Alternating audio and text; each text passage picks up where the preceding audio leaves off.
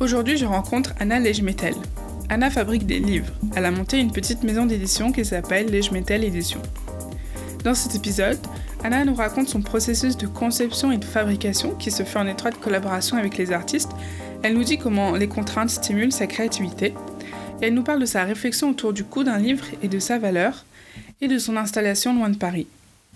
Ce qui m'a plu chez Anna, c'est sa lucidité face aux difficultés liées à sa pratique et en même temps la passion qui l'anime à éditer des fanzines et des livres.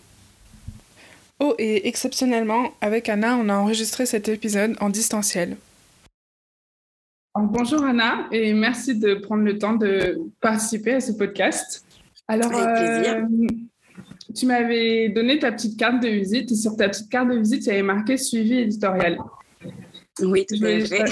Je voulais savoir ce que, ce que ça voulait dire pour toi, suivi éditorial dans ta pratique Eh bien, oui, c'est une bonne question. C'est-à-dire que quand il était question de faire une carte de visite, il a fallu que je me dise, OK, mais en fait, c'est quoi mon métier? Et c'est toujours euh, un peu compliqué, sachant que, voilà, moi, je sais que j'ai plusieurs euh, casquettes. J'ai donc une petite maison d'édition euh, spécialisée dans la micro-édition et donc plutôt dans le livre d'artiste. Euh, ce sont des livres vraiment euh, hybrides, on va dire, dans le sens où je ne sais toujours pas comment les définir. Et, euh, et, ni même si vraiment ce que je fais, c'est de l'édition, mmh. puisque je travaille vraiment à quatre mains avec les gens de qui je choisis d'éditer des livres. Et, et, donc, il est aussi un peu question de création à ce moment-là. au moment où j'ai lancé ce projet de petite maison d'édition, c'était il y a deux ans. Mais, euh, mais on pourra en, reparler, puisque du coup, je faisais déjà un peu de l'édition avant. C'est juste que là, je l'ai fait euh, à mon compte. quoi. Mais, euh, mais oui, du coup, j'avais conscience que j'allais pas pouvoir rentrer dans un schéma économique rentable pour utiliser des, des, mots assez ingrat, on va dire. Mais du coup, voilà, que j'allais pas gagner de l'argent en faisant ces livres.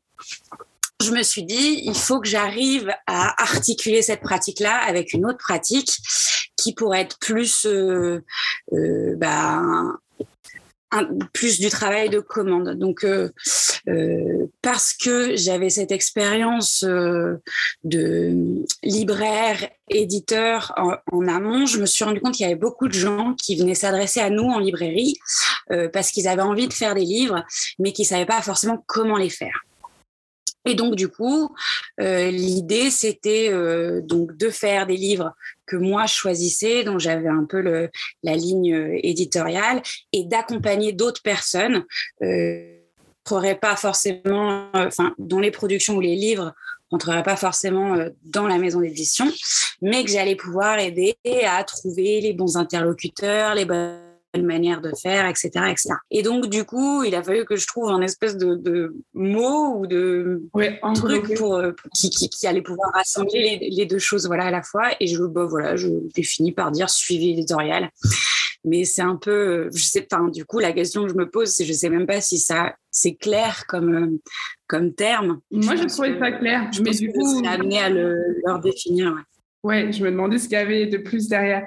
Et du coup, tu dis que tu étais libraire euh, il y a quelques années, je ne savais pas ça. Oui, ben, en fait, euh, après l'école, quelques années après être sortie de l'école, euh, je me suis retrouvée à partager un atelier dans, au Paris Sprint Club à Paris. Je ne sais pas si ça te parle.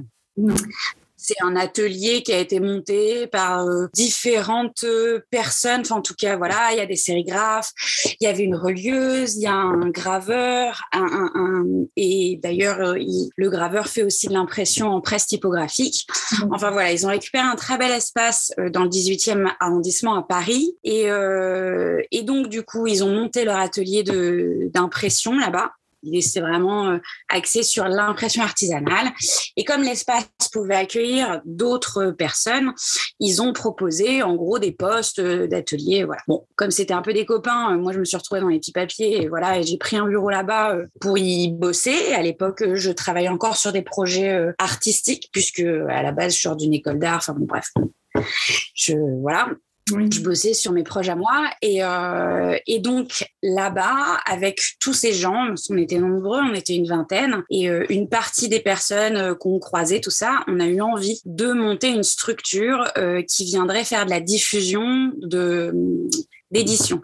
L'idée, c'était vraiment sur ces objets-là qui n'existent pas en librairie classique parce qu'en fait, euh, le schéma économique dans lequel ils s'inscrivent ne peut pas euh, mm. rentrer euh, là-dedans.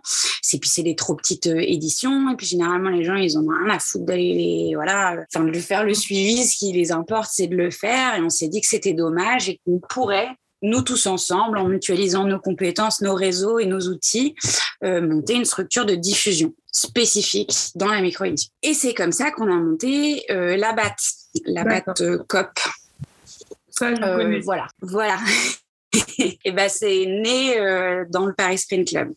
Et, euh, et, en fait, assez rapidement euh, après avoir eu cette envie-là, euh, donc on avait monté un site internet, on participait à des salons et tout ça, et en fait, euh, on a pu récupérer le local juste à côté des ateliers d'impression, et c'est là qu'on a monté la librairie. C'était pas du tout l'idée de base, mais en fait, on a un peu saisi l'opportunité, et en récupérant cet espace-là, on a pu aussi avoir un atelier bah, spécifique pour la structure, ce qui nous a permis de commencer à mettre en place une dynamique d'édition. Voilà.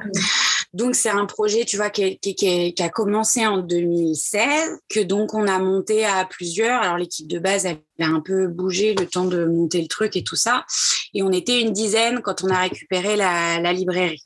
Et donc, du coup, euh, voilà, moi, je me suis occupée de la librairie pendant quelques années et j'ai surtout euh, énormément participé à, euh, au développement des projets éditoriaux qu'on lançait là-bas.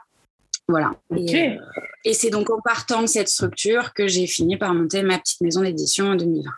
Ok. Et, et cette volonté de monter ta propre structure, c'était quoi? Tu voulais bosser seul Tu voulais euh, proposer quelque chose de différent? C'était quoi l'idée? Eh ben, écoute. Euh, qu'est-ce qui t'a fait Je crois que j'avais une frustration. Qu'est-ce qui t'a fait dire euh, Allez, maintenant, je, je, ça va être. Ouais. L'édition. Ouais, ouais ben, Écoute, je pense que c'est différents facteurs. Je pense que le plus important, c'est la frustration de finalement euh, servir un, un, collectif et de ne pas pouvoir décider entièrement des projets que je choisissais d'éditer. Euh, du coup, j'avais quand même envie de prendre cette autonomie-là, tu vois, et de pouvoir euh, ben, faire des choses alors, je dis pas que ce que je faisais, ça m'intéressait pas parce qu'en fait, c'était euh, hyper enrichissant. Mais c'est vrai que, bah, du coup, comme on était plein et qu'il y avait aussi un peu le brassage, il y avait des engagements qui étaient faits euh, par ailleurs. Moi, je me suis souvent à, bah, du coup, à faire des choses que j'avais pas vraiment décidées. Et c'est vrai que bon bah ça m'aidait pas moi à construire euh, ce que je voulais construire, soit euh, à éditer les livres que j'avais envie de voir euh, exister, tu vois. Même si tous les livres qu'on a produits, je suis là et que ça a été des, des chouettes projets, tu vois. Mais, mais c'est vrai que je n'avais pas l'impression d'avoir toutes les rênes en main et, et, notamment de venir fabriquer les, les, les livres qui, moi, me plaisaient, quoi. Et justement, euh, tu dis que quand tu travailles sur des projets, tu travailles à quatre mains et je l'ai lu aussi sur ton site web que tu dis ensemble et ensemble vous faites tout, les étapes de vous rechercher et toutes les étapes de production. Euh, c'est important pour toi de, de, de, travailler avec les gens et réfléchir ensemble et d'être avec l'artiste. Ouais. Bah oui, oui, tout à fait.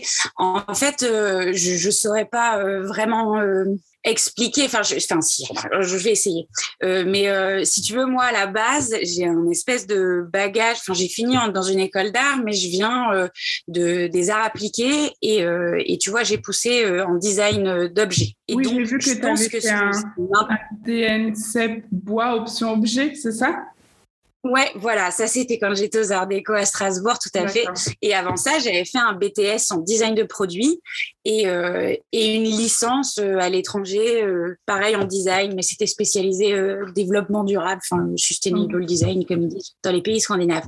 Euh, mais donc du coup, je pense que ce qui m'avait, enfin moi, ce qui m'intéressait, enfin à la base, j'ai appris à travailler et à construire avec la contrainte. Donc c'est quelque chose qui me qui me plaît. Et, euh, et c'est aussi je pense que pour ça que j'aime bien travailler avec les autres parce que du coup ça vient m'ajouter des contraintes et des, des et voilà les, les, les, espèces de limites qui vont me permettre moi de chercher à l'intérieur d'eux et, euh, et du coup avec. Alors que quand euh, bah euh, t'es tout seul finalement euh, t'as tout qui s'ouvre et puis tu peux Oui. partir partout et que j'ai une capacité de dispersion tout à fait euh, voilà, euh, bah, ça, c'est intéressant pour ça. euh, et puis, et puis c'est, et puis c'est cette question du, du dialogue, moi que je trouve intéressante dans le, dans les allers-retours.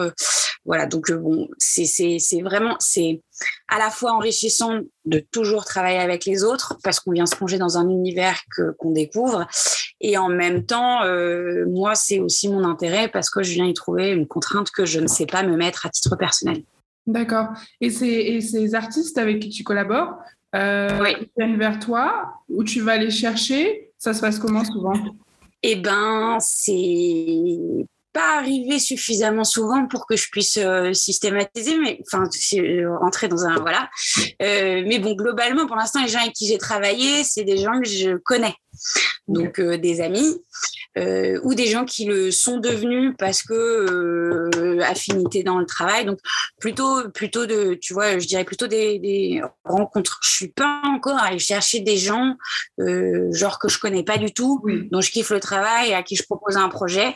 Et c'est pas encore non plus vraiment arrivé que on vienne vers moi avec quelque chose qui me plaise suffisamment pour que je me dise ok travaillons ensemble. Voilà. Mais bon, euh, tu vois c'est pas euh, c'est pas très. Enfin, j'ai pas encore suffisamment de. oui, ça fait oui, Bon. Ça fait que deux ans, tu vois. bien sûr.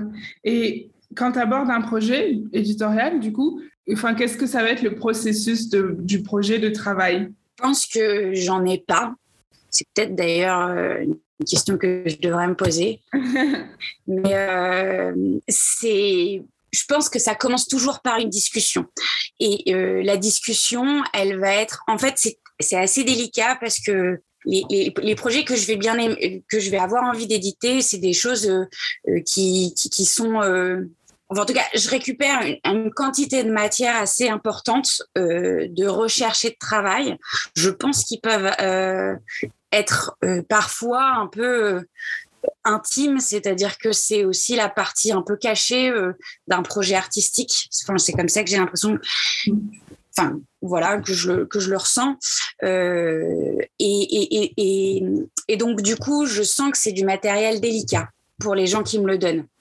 En tout cas, c'est quelque chose auquel ils sont très attachés, eux, d'une manière enfin, qu'ils ne vont pas forcément être capables d'expliquer ou d'ailleurs de, de, de, tout, ils sont pas forcément en mesure de se rendre compte. Mais, euh, mais, mais donc, du coup, ce que je vais essayer, moi, de comprendre, c'est quoi, c'est, quelle, quelle est leur envie à eux. Donc, je pense que je- ce que je fais, je discute. Des fois, j'essaye de proposer des choses que je sais qui vont pas du tout leur plaire, Mhm. exprès pour que du coup, ils soient en mesure d'exprimer ce qu'ils préféreraient. D'accord. Et ça va pas du tout être euh, euh, quelque chose de formel, mais ça va plutôt être sur euh, le côté pratique, c'est-à-dire, mais finalement, le livre que tu veux faire, tu veux que ça soit qui qui le lise, dans quel contexte et pour raconter quoi, quoi. Et pas, tu veux un grand livre, Mm. tu veux un beau livre, tu veux un truc en couleur et tout ça. Ça, on le définit un peu après, mais c'est une fois que j'ai compris, voilà. Et, et je pense que ça va aussi être euh, la discussion pour comprendre dans quelle, euh, dans quelle euh, esthétique ils veulent inscrire aussi leur euh, livre. Mais pareil, d'une manière générale, tu vois, euh, par exemple, euh, Donc, euh, je me suis arrêtée à, euh, à ce que tu as fait avec euh, Cam- euh, Estelle Henriot. oui. Eh ben oui, voilà. Donc du coup, ce livre-là, la question était de savoir euh, est-ce que finalement tu veux. Enfin, en tout cas, ce que j'ai fini par comprendre, c'est qu'elle, elle voulait un vrai livre. Ouais, un vrai livre, quelque chose qui soit, euh, enfin, en tout cas, qui ressemble à un livre, qui ressemble à un livre euh, un peu plus classique. Euh, voilà. Et, Et donc, du coup, une fois que j'ai compris ça, euh, ça a été tout d'un coup un peu plus facile de, de se mettre les contraintes de, de création. Et c'est aussi toi qui fais euh, toute la fabrication, euh, enfin, peut-être pas l'impression, mais les reliures, former l'objet euh, euh, à, à la main, quoi. Alors, oui et non. c'est euh, c'est ce que moi c'est la partie que je préfère faire en fait fabriquer le livre parce que bah, parce que j'aime bien et, euh, et et quand ça s'y prête, j'essaye de le faire au maximum. Euh, mais il se pose toujours des questions euh, de quantité euh, et possibilité par rapport à voilà tu vois par exemple quand tu fais un livre à 300 exemplaires à moins d'être sur une reliure très très simple, euh, c'est compliqué de le faire soi-même. Quoi. Ou alors, ça fait exploser le prix du livre parce que ça prend trop de temps et c'est pas intéressant puisque moi j'attache beaucoup d'importance d'essayer de vendre au plus un, livre avec un prix au plus juste par rapport à la façon dont il a été fait et que toutes les étapes de fabrication euh, soient prises en compte dans euh, la valeur de celui-ci. Euh, voilà, mais par contre, et c'est pour ça d'ailleurs que je préfère faire des livres édités à peu d'exemplaires parce que parce qu'en fait, je préfère les fabriquer moi-même. Mmh. Voilà. Et quand ça s'y prête, ça, avec l'artiste aussi. Et du coup, quels sont toi tes critères quand pour déterminer le prix d'un livre, le coût d'un livre, euh, ça va être quoi tes critères Eh ben. Tu as une grille, tu as une habitude de faire euh, qui revient? Eh ben, je pense qu'il n'y a pas de méthode. Enfin, voilà. Euh, mais par contre, moi, j'essaye de mettre en place. En fait, on va dire, je, je, vais répondre en deux temps, mais je suis en train de fabriquer un outil qui permet de faciliter justement la définition du prix d'un livre. Ça consiste en un tableau Excel assez simple, mais qui vient fabriquer les camemberts. En tout cas, tout ça est un peu basé sur euh, euh le. Donc, une fois qu'on a défini un prix public euh, du livre, il y a la répartition de ce prix public.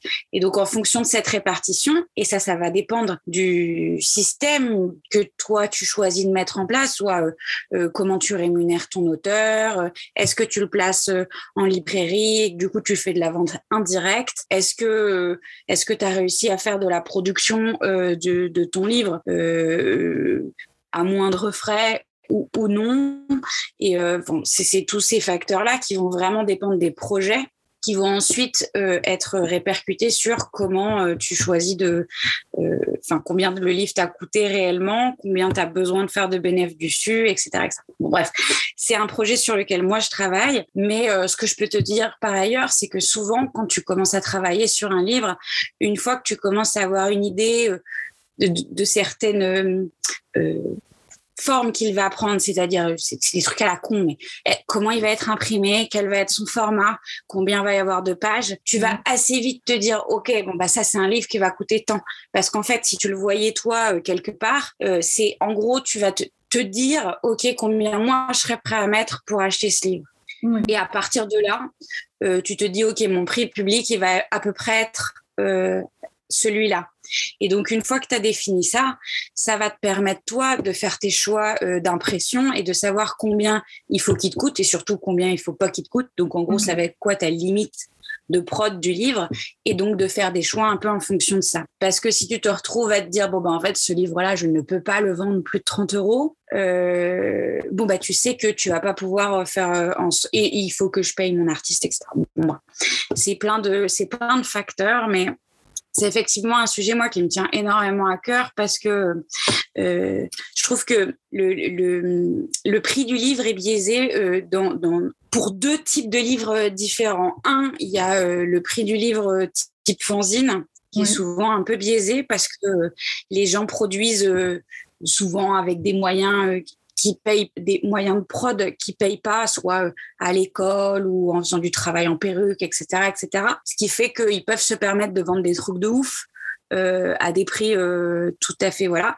Et puis aussi, ce qui se pratique, c'est euh, la non rémunération des, des, gens qui ont participé. Genre, je te file des exemplaires, etc., etc. Donc, on se retrouve avec des trucs de ouf qui coûtent 5 balles, 10 balles à peine.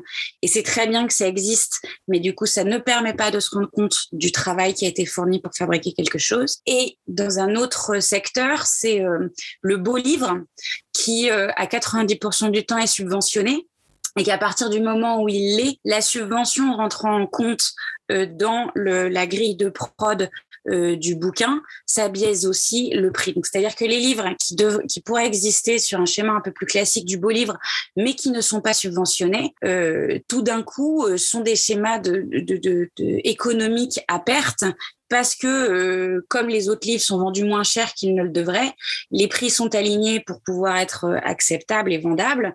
Et en fait, euh, on peut plus payer ces artistes, on peut plus payer ces graphistes. Enfin bon, c'est voilà. Donc pour, pour, moi, il y a un espèce de vrai enjeu qui fait qu'aujourd'hui, on se rend plus compte de ce que coûte réellement un livre et de tout ce qu'est la chaîne du, du livre pour qu'il soit produit, et que du coup, il y a, y a, des, y a des choses à, à revoir. Enfin, à prendre en compte en tout cas. Oui. Voilà. Et qu'est-ce que tu penses de, de, fin, de l'auto-édition et du format du fanzine qui fait qu'en fait n'importe qui euh, peut le faire, euh, ce truc un peu de, do it yourself? Euh, du coup, il y a une proposition qui est, il existe un million de choses, il y a une proposition qui est gigantesque.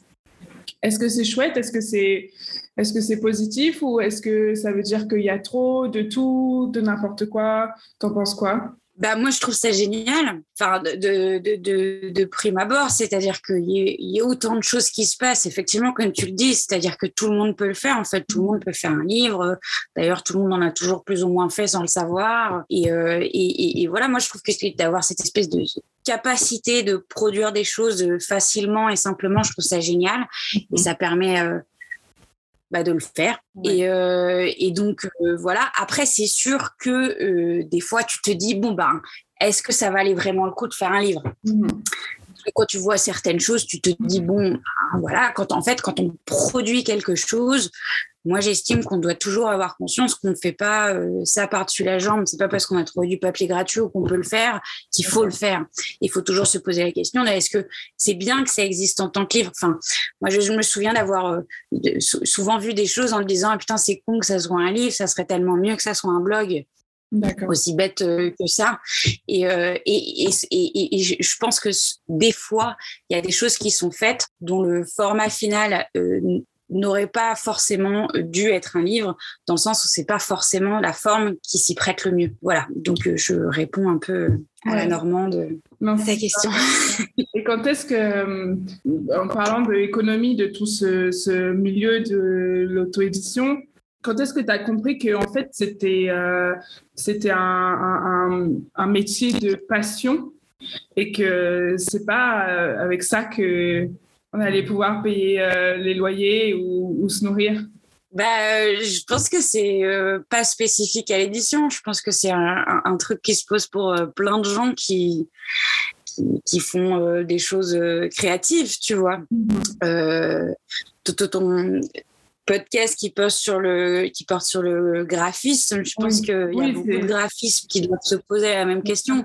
Ils ont des travaux de commande qui les intéressent pas ou peu et, euh, mais ça les fait vivre. Et à côté, ils dégagent du temps pour faire des projets euh, plus perso sur lesquels ils font pas leur, ils font pas leur argent. C'est, euh, je sais pas quand.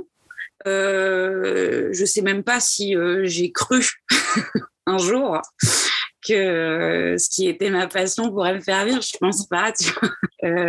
et c'est dommage d'ailleurs. mais mais, mais bon, après, ça, c'est des, des, problématiques qui sont euh, ouais, pas du tout spécifiques à, l'édition, je crois. Euh, voilà. Par contre, ce qui est sûr, c'est que je sais aussi depuis toujours que moi, ça m'intéresse pas euh, d'avoir une pratique qui soit purement euh, celle du de l'argent, enfin de, de me dire euh, il faut que je fasse quelque chose qui me fasse gagner ma vie. Mmh. je sais que j'ai eu des moments difficiles où je me suis dit, va peut-être falloir quand même que tu, que tu trouves des solutions. Euh, mais, mais, mais, mais quand bien même, en fait, je reviens toujours à me dire, bon, ben, en fait, euh, je m'en fous, quoi. Que je me pose pas la question. En tout cas, c'est pas déterminant dans les choix de que. Et, voilà.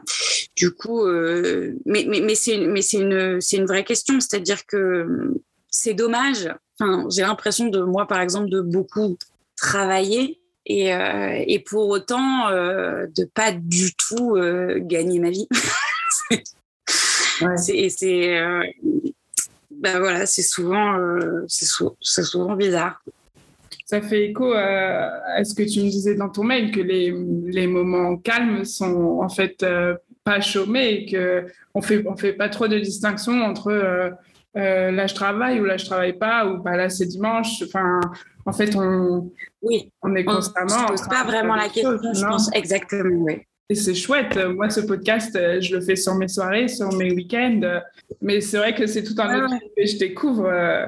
Mais je, je, je me souviens plus dans quelle école tu m'as dit que tu étais. Euh, mais je pense que moi, c'est quelque chose que j'ai compris en étant étudiante dans une école d'art parce que c'est une, une énergie qui commence à naître à ce moment-là. C'est-à-dire que, enfin, moi, je, j'ai débarqué dans une école d'art alors que je venais d'un truc euh, hyper euh, scolaire type BTS, tu vois, mhm. où du coup, bah, c'est facile, euh, tu prends à 8 heures, tu finis à 17 heures, tu as des devoirs sur table, tu as des choses à faire à la maison, etc., t'es prof, etc. Et en fait, tu débarques dans un truc, moi au début, j'allais pas à l'école, puisqu'en fait, j'avais pas de cours, du coup, je comprenais pas, quoi. Et puis en fait, assez rapidement, tu participes à une espèce de, d'énergie de groupe, tes amis sont des gens avec qui tu travailles, quand tu fais des soirées, tu penses à des projets, et ça s'arrête jamais. Et en fait, c'est génial. Et, euh, et, je pense que c'est quelque chose que voilà qui, est né. Euh, et pour, et pour beaucoup de gens qui sont dans des métiers créatifs, qui naissent à l'école, et en tout cas dans ce contexte euh, d'école assez libre, où les cours sont plus ou moins optionnels, dans le sens, bien sûr qu'il y a des cours, mais on, les choisit un peu et on mmh. fait, on fait tout à, sa guise. Et tout d'un coup, on se rend compte que, bah ouais, en fait, vivre, c'est travailler, et travailler, c'est vivre. Euh, et, c'est comme ça que ça devient intéressant et c'est comme ça que c'est passionnant et c'est pour ça bah, qu'on se lève le matin, quoi. Et tu bosses de chez toi? Je bosse de chez moi, ouais. C'est euh, récent. Depuis que tu es en Normandie. Depuis, que je suis en Normandie, ouais. Parce que bah, c'est sûr que j'aurais bien aimé pouvoir bosser de chez moi, je pense euh, même à Paris, mais les espaces de vie sont tellement euh, restreints que ça devient compliqué. Enfin, J'imagine pas euh, monter un livre de 400 pages dans un 9 mètres carrés, donc voilà, de toute évidence, il a fallu avoir un atelier et atelier partagé pour des raisons économiques, encore une fois.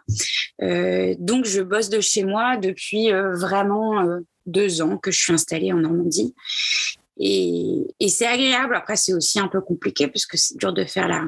Bah, du coup, tu, tu l'as encore moins de limites. Ouais. Mais c'est bien aussi parce que. Bah, bah, voilà, puisque justement, ça s'arrête jamais. Est-ce que euh, le fait d'avoir quitté Paris, je ne sais pas pour quelle raison, hein, tu as décidé de, de t'installer en Normandie, mais est-ce que tu as senti que ça avait eu, pu avoir un impact sur ta créativité ou sur ta façon de travailler? Oui, et, euh, mais par ailleurs, euh, plutôt négativement. C'est-à-dire que je me retrouve dans un isolé et, euh, je pensais que ça allait être génial, que j'allais enfin avoir du temps pour bosser sur des choses que je mets en attente depuis trop longtemps, etc. etc. Et finalement, bah, pas du tout. je me retrouve finalement, en étant isolé, euh, on participe moins à une espèce d'effervescence générale. Euh, et, c'est pour ça que je reviens régulièrement à Paris. Je me fais mhm. des petits pics comme ça où je revois des gens, ça me donne envie de faire des trucs et tout ça. Parce qu'en fait, assez rapidement, quand on est tout seul, euh, bah, on s'essouffle. En tout cas, moi, c'est comme ça que je le vis. Peut-être que voilà.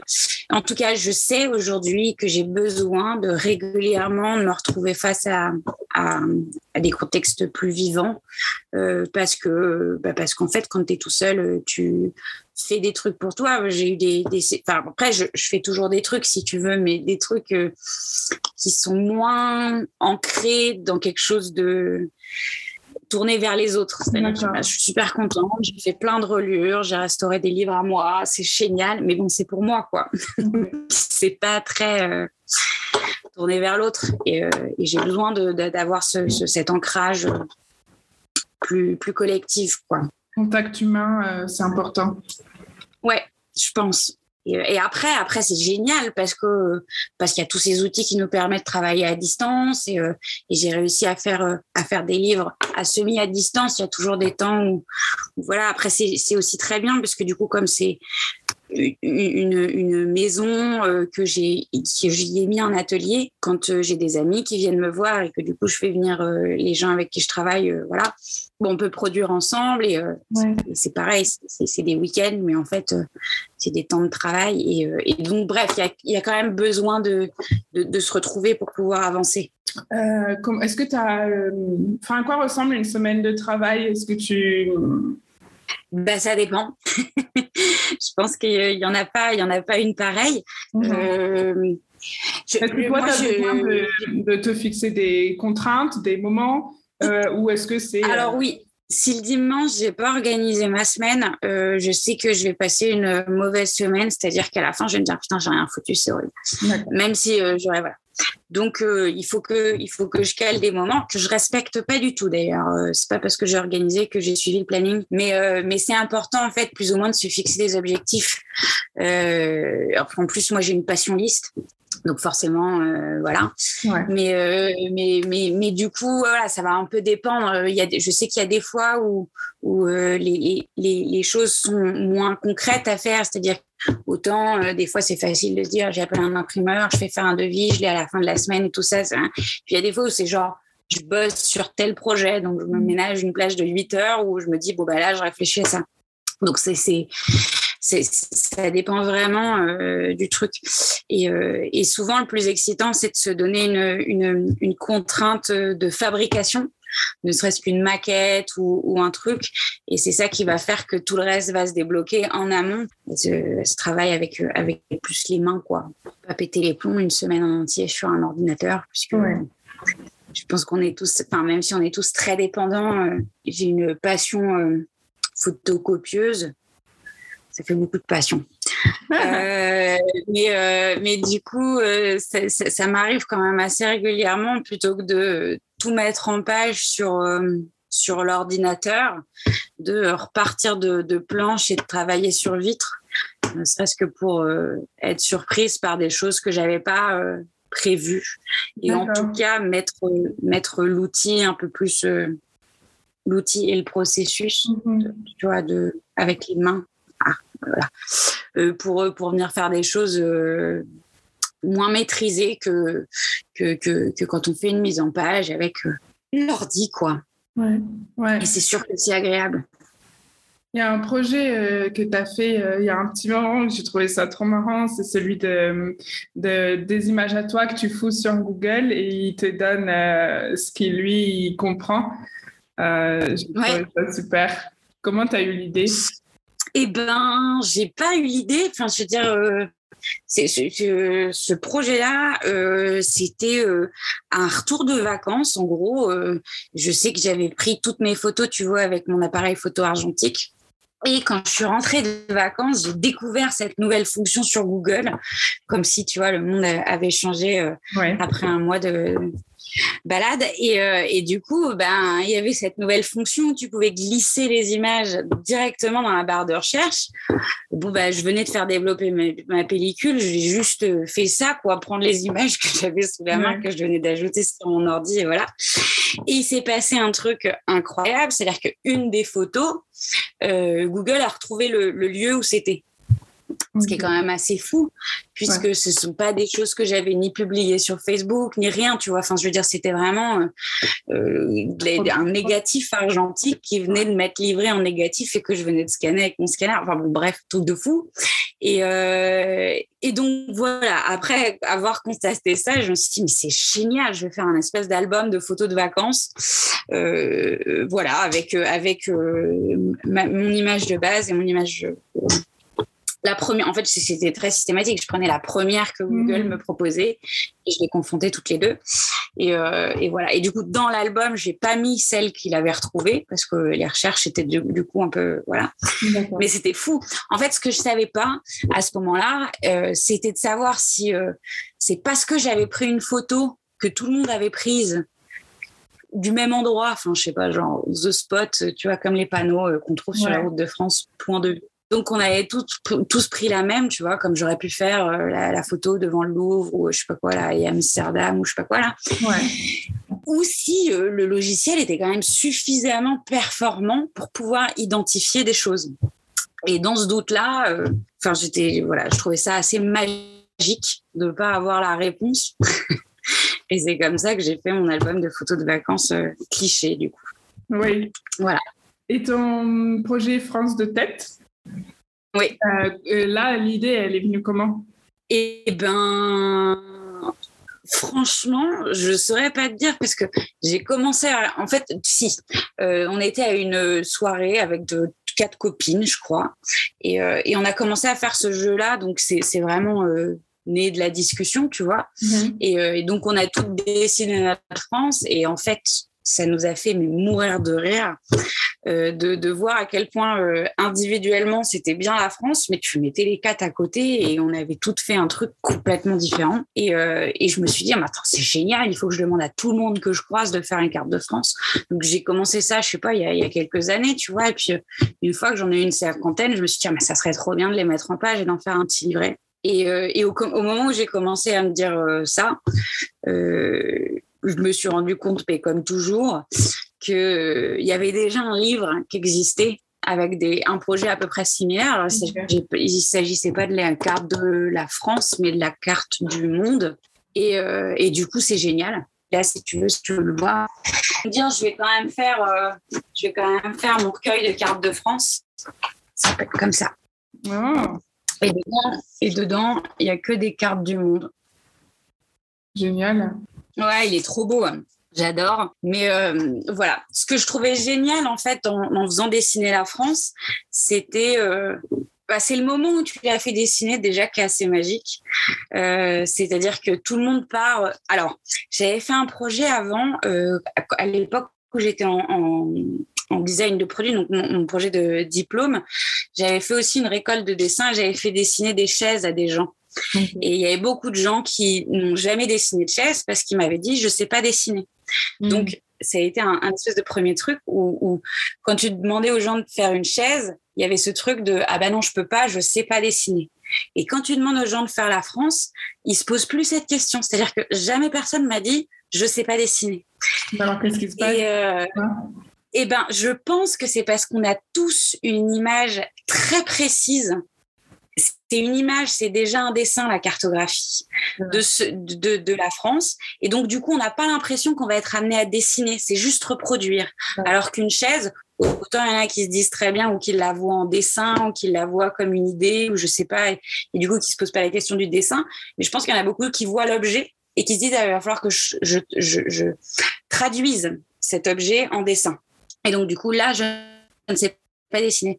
Alors que si tu pars déjà d'un dessin euh, comme la France, et eh ben, j'ai l'impression que ça pose moins de problèmes du dessin. Et ce qui est, je ne sais pas si tu continues à m'entendre puisque ton image est, est, fixe, mais, je t'entends, oui. Poursuivre. Et ce qui est génial, c'est que donc ils partent hyper sereins et au moment où le stylo se pose sur la feuille, il y a bug.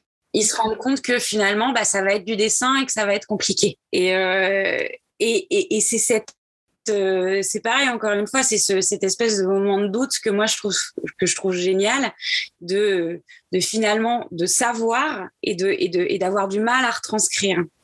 Puisque si voilà, en partant serein, c'est qu'ils se disent, il n'y a pas de souci, je vais, y arriver, je vais arriver à le faire.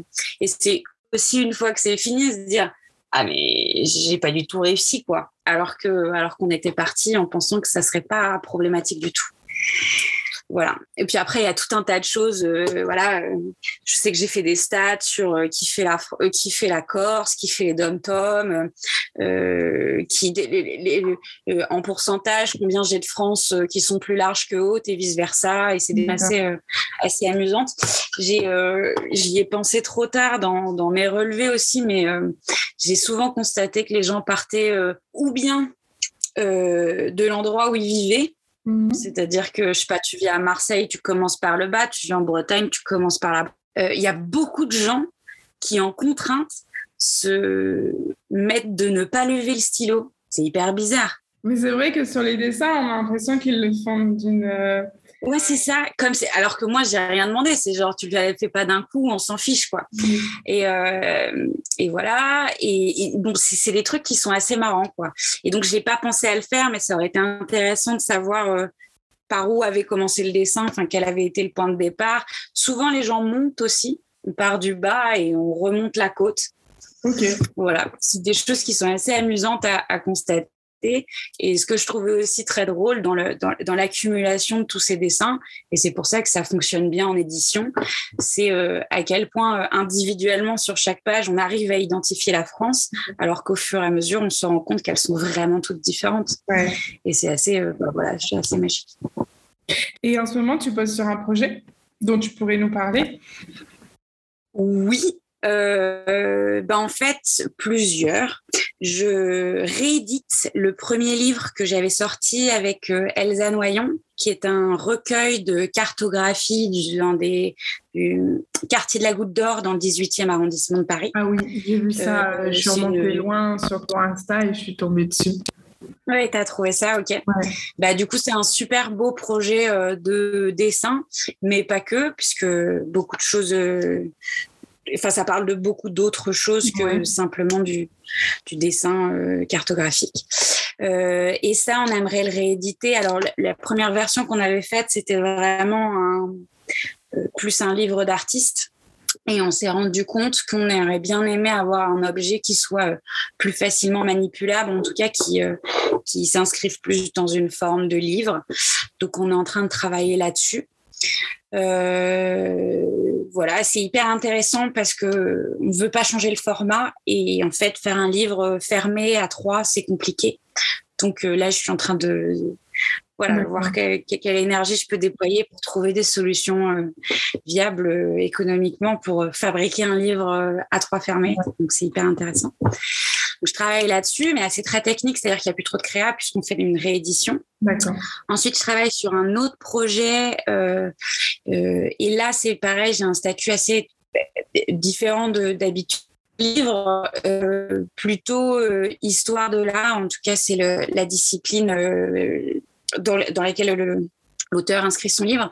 C'est sur un collectif euh, de deux artistes dessinateurs Ouais. qui euh, ont commencé à faire de la micro-publication, enfin en tout cas de l'édition. Et, donc euh, Jonas a en fait euh, écrit euh, son mémoire de master sur Elles sont de sortie, donc deux artistes qui ont été actifs à partir des années 70 euh, et qui du coup s'inscrivent dans ce qu'on appelle le gravzine, c'est-à-dire qu'ils ont fait beaucoup de publications et voilà, livre euh, repose sur à la fois euh, la production de ces mecs-là, donc la reproduction de ces éditions qui sont aujourd'hui rares, introuvables, euh, relativement fragiles, et puis euh, accaparées par euh, par des collectionneurs qui qui les font pas forcément circuler, puisque très contents de posséder leur petite rareté.